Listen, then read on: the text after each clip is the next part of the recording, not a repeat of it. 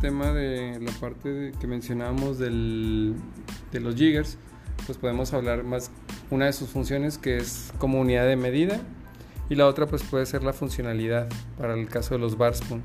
Pero ahorita que mencionabas el punto de cómo era la percepción del uso del jigger, ahora se fomenta el uso del jigger como una forma de ser consistente, tanto para ser honesto con el cliente de brindarle lo que está pagando y también una forma de cuidar el presupuesto de un bar, no, dando de más ni de menos, sino simplemente lo que se está lo que se está ofreciendo por un precio razonable o ya convenido, ¿no? entre el cliente y el bar. Pero también lo otro tiene que ver con cómo es la percepción que mencionabas ahorita, ¿no? De antes los puristas cómo lo percibían. Cuando se inició el uso del jigger, los puristas de, de esa época veían como que la gente estaba perdiendo el profesionalismo y no vieron esa parte de, la constancia. Pensaban que como ya había una forma de trabajar estructurada, el free puro, la medición por partes dentro de, de, de tus copas, de tu cristalería, lo veían como que mucha gente que no tenía la habilidad cubría esas debilidades.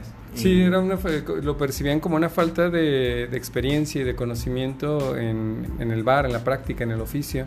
Pero ciertamente, pues indirectamente había una consistencia había una compensación que ya te daba el, conocimiento de las, de las medidas de, tus, de tu cristalería y que era la cristalería que siempre se manejaba y si llegaba una nueva cristalería pues el conocimiento te permitía que tenías que adaptarte a identificar esos volúmenes para ajustar tus recetas.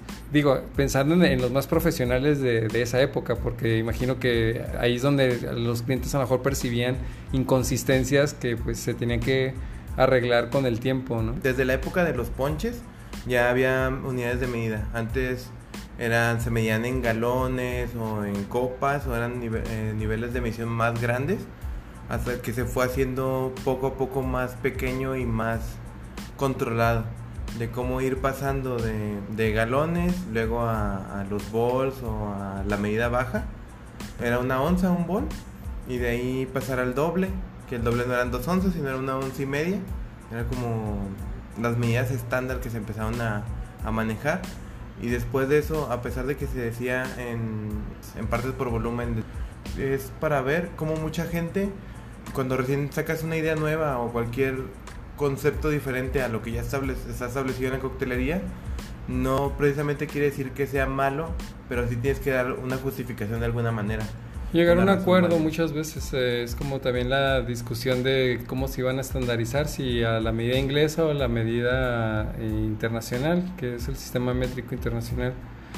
Pero en este caso, algo que acabas de mencionar, eh, el cómo haces a mí, o sea, también tenemos que entender la, el desarrollo histórico de la complejidad de las medidas, porque también la coctelería tiene una influencia directa cambiando también la forma en que se bebe. Antes, eh, cuando existían los bowls o las bebidas este, comunales, pues las medidas eran eh, tazas de, ciertos ingredientes, de ahí viene la relación esa de 1, 2, 2, 3, 2, 1, que son utilizando el mismo recipiente de forma consistente, pues puedes tener la receta estructurada.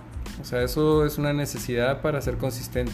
Pero como bien lo mencionas, cuando empieza esa transición de las bebidas comunales a las bebidas individuales, que ya se empezó a fomentar eh, con el desarrollo del capitalismo, podríamos decirlo, en que cada quien quería una bebida y no compartirla, porque ya es otra percepción, otra sociedad, pues empieza a como reducir relaciones de 3-2-1 que ya no daban, o sea, ya no puedes hacer 3-2-1, te va a sobrar el licor del, si estamos con tres tazas, ¿no? Y que cuando lo llevabas a medidas más pequeñas no había el ajuste adecuado para ser consistente en el sabor y por lo cual pues se tiene que recurrir a estos eh, elementos como lo, han sido el jigger, el bar spoon, los daches y han sido eh, una evolución que ha tomado tiempo incluso por la falta de comunicación en la que alguna, en algún momento se formaron gremios de cocteleros para poder pues dar una mejor oferta y tuviera más confianza en, el servicio. Algo que cabe mencionar es que no necesariamente necesitas un jigger para ser constante. Y la misma historia de la coctelería te lo enseña.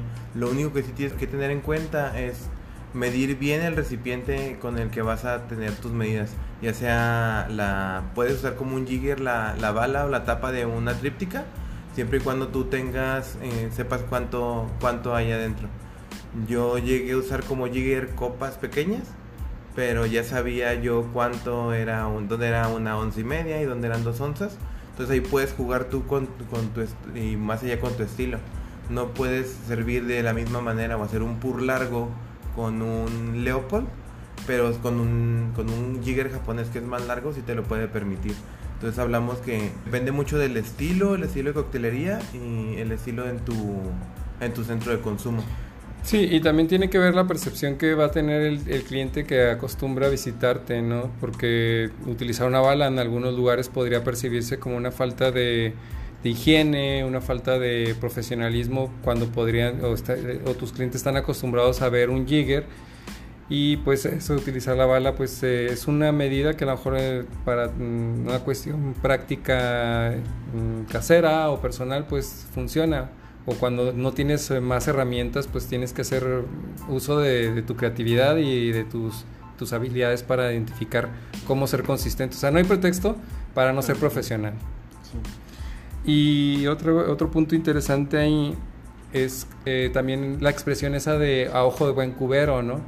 Eh, puede ser una leyenda, puede ser un mito. A final de cuentas no suena tan descabellada la, la historia.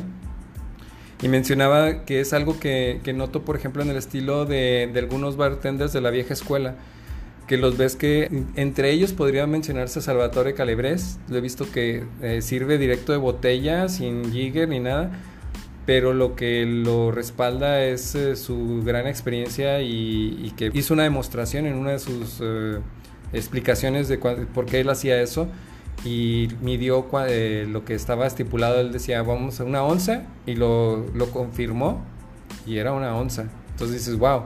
Y es esta expresión de a ojo de buen cubero, dicen que pues antes lo, los que hacían cubas o cuando se popularizaron las cubas libres, pues cuando echaban la medida de, de, la botella directamente, que bueno, yo creo que también hubo una evolución ahí en, en, la forma de las botellas que tuvieran ya un dosificador para más o menos ser consistente en cuánto te servía por tiempo y de donde hablaremos posteriormente del free pour, pero pues yo creo que es, por ahí viene una evolución en esa cuestión de las medidas. Pero a ojo de buen cubero, antes de poner el hielo, tú ya sabes la capacidad que tiene ese vaso. Incluso recordaremos eh, cuando nuestros padres y alguno de nosotros nos mandaban a hacer las cubas, que ya era así como eh, previo a, la adolescencia, ¿no? Cuando ya hacías esa transición, o sea, que tu papá ya te dijera, prepárame la cuba, ¿no? Como me gusta, pues tu padre te decía, yo me acuerdo, incluso en algunos bares eh, se notaba que la gente mayor te decían, ponle uno o dos, o dos dedos en, el vaso de, de, la cuba, ¿no? Que es el, puede ser el vaso highball. Y en este caso te decían dos dedos de ron y sirve eh, a tope de hielo y a top de, de soda, ¿no? Y esto, el, el, hielo se servía posterior a la medida, porque ya conocías tú a, a dos dedos cuánto representaba en onzas o, o que era en tu paladar el, el, sabor que buscabas, ¿no? Había gente que le gustaba menos cargadito y le ponían un dedo, ¿no? Pero a final de cuentas de ahí viene, eh, te digo, no está muy descabellada la historia de Ojo de Buen Cubero, ¿no? Sí, de cómo siempre se ha buscado encontrar una medida para, para, ya sea para tus gustos o para mantener un sabor constante, para que no pruebes una margarita diferente en cada lugar y que, que ninguna sea realmente lo que, lo que se había planeado. Antes del cambio al Jigger, se empezaron a usar los picos dosificadores, que muchos los dicen picos de velocidad, aunque de hecho lo que hacen lo, los picos es mantenerte un, un, volumen constante, pero es más lento. De hecho, sería más rápido servir sin, sin un pico dosificador que con un pico dosificador. Pero lo que se busca con ello es poder, para poder llevarte un conteo y hacer un, un buen free pour, que el líquido que sale sea siempre una medida constante, para que tu cuenta siempre sea la misma, no dependas de, de, de factores externos. Sí, a final de cuentas eh, controlar el, el flujo y, y, ser predecible para que puedas llevar un conteo y aún así hay, eh, el free pour requiere también cierta habilidad en ir haciendo ajustes. Entonces es, una, es algo que no te vas a salir librado, finalmente tienes que ajustar tus medidas y confirmar que cuando tú compres un jigger, una par spoon o un dasher, pues confirmes el, el, volumen que te está realmente dando las marcas y si hay algún ajuste que a lo mejor la marca le tengas que dar un poquito más arriba, un poquito más abajo, que esté a tope. Esas son cosas que necesitas ajustar de, tu, de tus utensilios o tus herramientas de trabajo. Y bueno, pues el, a lo mejor eh, hay ciertas marcas o las marcas de renombre, pues lo que tiene es una consistencia de sus herramientas. Eso te facilita un poquito que si ya conoces una marca o un tipo de jigger, pues normalmente ya vas a, tener eh, ese conocimiento sin, eh, sin, tener que estarlo ajustando cada vez que agarras una, una, nueva herramienta. Es por eso importante pues ir formando tu, tu rol de, o, tu rollo que donde guardes tus herramientas y tengas tu propio equipo de trabajo. Sí, porque así te aseguras de que tus medidas o tu forma de trabajar sea constante con tu estilo, porque muchas veces podrías ir a una competencia o ir a trabajar a otro bar y el empezar con otro tipo de herramientas, por ejemplo, tú estás acostumbrado a trabajar con un jigger japonés, que es un jigger más largo, y llegas a, ese centro de consumo y tienen solamente jiggers americanos, que son los, los jiggers que son un poquito más gorditos y bajitos. Entonces tienen una tienen diferente tipo de medida y aparte por el ángulo que tienen es más difícil hacer un, un pur largo y ahí puedes llegar a, derramar o a tener problemas con las medidas y es muy importante que tengas conocimiento de todos los tipos de, de jiggers y que encuentres el que más se acerque a tu forma de servir. Y también si tú eres más de la gente que le gusta más el estilo del flare y el free pour, de saber que hay unas herramientas que son como unas probetas que te sirven para empezar a, medir tus conteos. Y tener en cuenta que tú para trabajar en un centro de consumo con un free pour debes de tener más de un 80% de, de aciertos en tus medidas. Si tú no puedes llegar a un 80% o más de aciertos, no debes de trabajar de esa manera porque vas a perder onzas valiosas en cada intento. Entonces hay que tener muy en cuenta que para trabajar ese tipo de técnicas se tiene que trabajar diario unos 10, 15 minutos hasta que tu técnica esté a, la altura de, de las circunstancias en el centro de consumo. Sí, entonces de manera un poquito resumida podríamos hablar en cuestión de los jiggers, no solamente el material, eh, la precisión y también el estilo de cada uno. Como ahorita mencionabas, eh, los estilos de jigger, pues hay eh, plásticos, metálicos. yo sugeriría que pues adquieras un jigger metálico, son mucho más robustos, se van a dañar menos. Si fueran plásticos, pues mejor se te pueden fracturar la otra es de que pudieran a lo mejor las inconsistencias en los acabados, pues no darte la precisión y tuvieras que hacer otra compensación y tenga diferencias hasta si cambia la temperatura y los tienes en un clima extremo como lo tenemos aquí en el norte, pues que se expanda el plástico. Bueno, son, a final de cuentas se espera que los materiales eh, no tengan mucho, muchos cambios. Pero bueno, pues son cuestiones que de la experiencia nos irá dando conforme vayamos eh, ajustando y calibrando nuestras herramientas identificando esas variaciones que tienen estos materiales. Por ejemplo, cuando nos referimos a estilo, hay jiggers de multitud de formas y en diferentes presentaciones. Hay jiggers que son triples, que traen un cuarto, que traen una onza, una onza y media, y son como anillos. Te los puedes poner en el dedo y estar cambiando de, de medidas constantemente girándolo y es como para un speed rack, para un lugar donde estás en un rush constante, te pueden ayudar muchísimo eh, para te gana, ganar segundos en lo que cambiabas jigger o, lavabas, tener tres jiggers en una mano y poder usar más, de más rápido.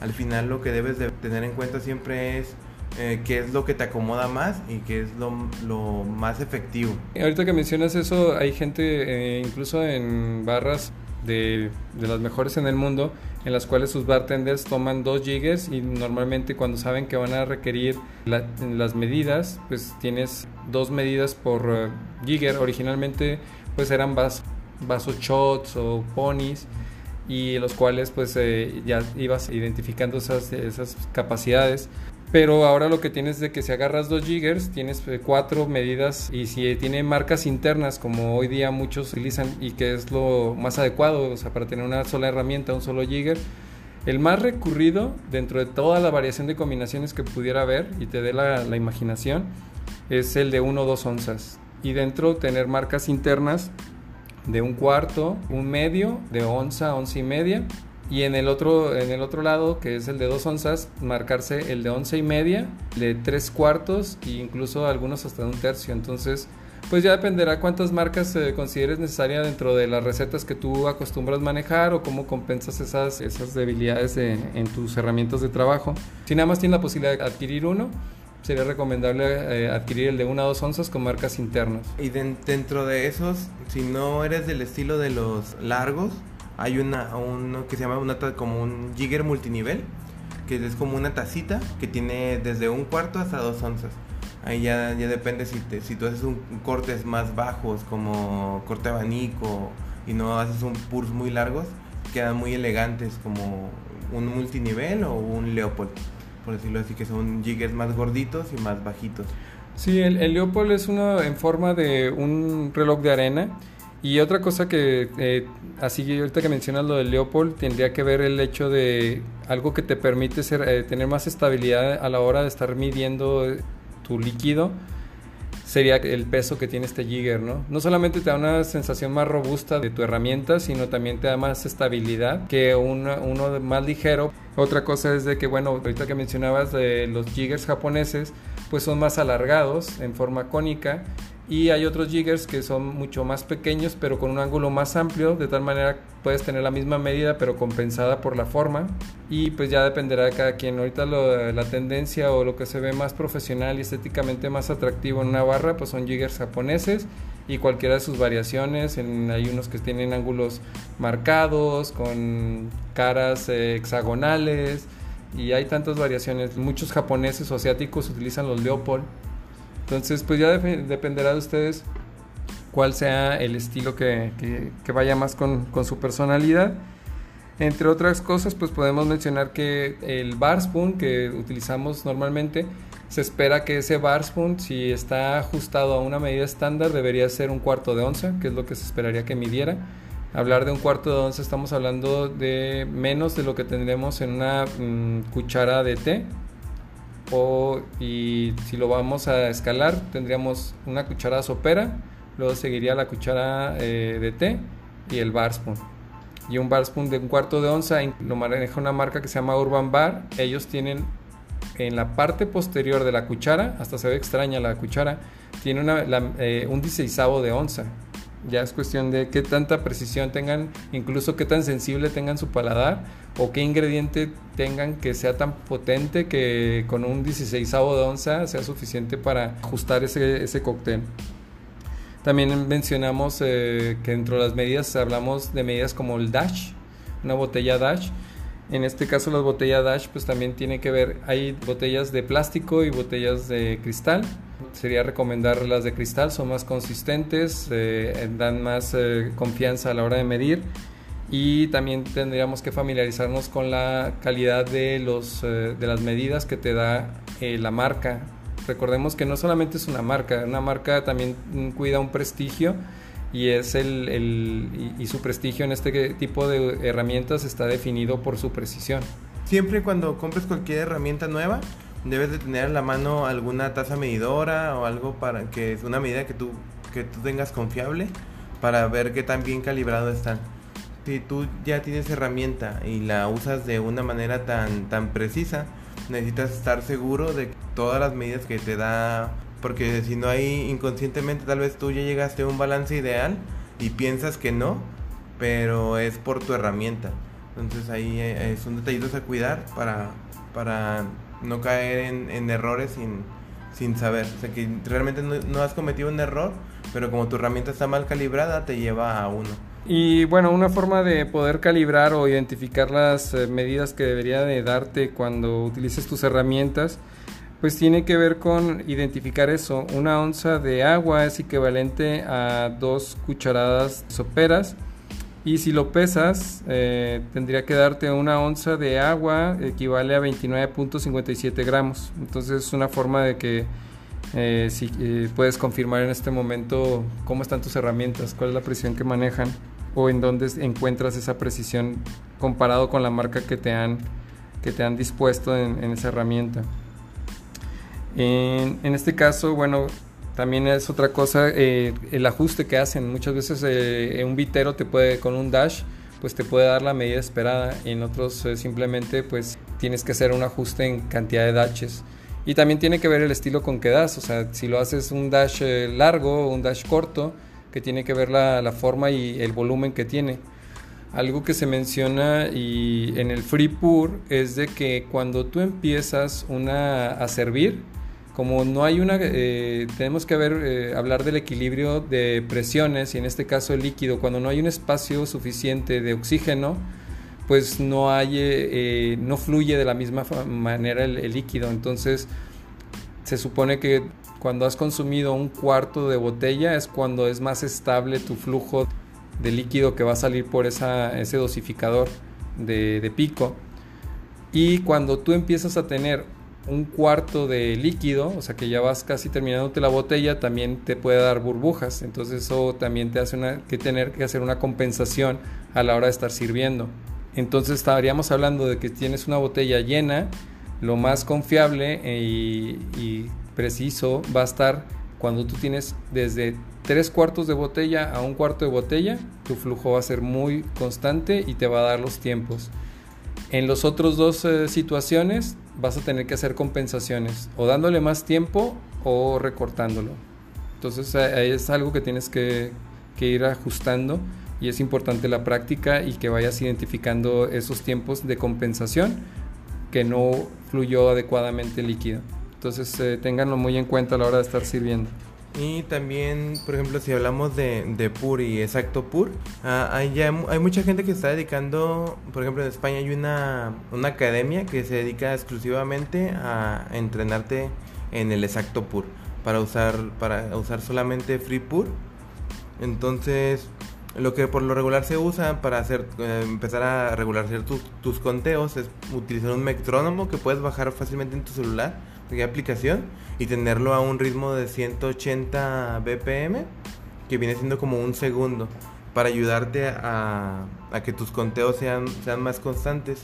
También cuando hablamos de, de FreePur tenemos que tener en cuenta el material del dosificador, ya que hay de diferentes materiales y diferentes marcas. Algunos son de plástico, otros son de metal. También influye el pulido que tengan dentro de, del dosificador, porque algunos de ellos que están pulidos te ayudan a que el flujo cuando hagas un corte sea constante y no, no derrames. Preciso, para que lo hagan preciso. Es algo que no lo notas cuando tomas por primera vez un dosificador, pero eventualmente va a surgir esa pregunta cuando ves a, profesionales que hacen un mejor corte de, su servicio en el speed. Eh, y eso tiene que ver con lo que menciona Yoshi, que tiene esos acabados en su, en su tipo de dosificador, que a lo mejor cuando tú observes los tuyos vas a identificar esa, esa diferenciación. Pero lo, lo más importante es que tú muestres tu estilo, el que se te sea más cómodo, pero siempre teniendo en cuenta las medidas estándar. Eso es lo, más importante, son las medidas. Ya el estilo es algo muy personal, pero siempre se debe tener en cuenta la constancia dentro de las medidas. Le garantizas a, tu invitado em, entregando la, mejor calidad en, su, en sus bebidas. Así es nada más para hacer una que mucha gente le, encanta esa parte polémica, ¿no? O sea, ¿qué va?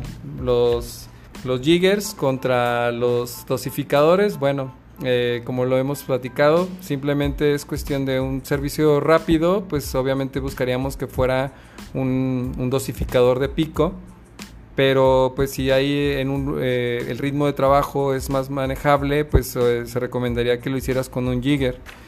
Y bueno, pues eso varía también de las habilidades que cada quien desarrolla. Hay gente que he visto que con Jigger es muy rápido, pero nunca se va a comparar con, con un Free Pour o con un dosificador. Entonces, más o menos es el perfil para que lo tengan identificado. Pero pues ahí dependerá cada quien el estilo con el que corta, el estilo con el que sirve, incluso qué elementos agrega como parte de un working flare. Y bueno, pues ya verán que quien tenga curiosidad pues puede ver en las redes sociales, en YouTube, pues mucha gente que ha desarrollado ciertas características que son buenas integrar en una rutina para un servicio pues que supera la expectativa de nuestro cliente. Eso ha sido todo por esta edición. Les recordamos, sigan mandándonos sus mensajes y sus sugerencias a nuestras redes sociales y seguiremos respondiéndoles. Eso fue todo por este episodio y nos vemos en los próximos con más.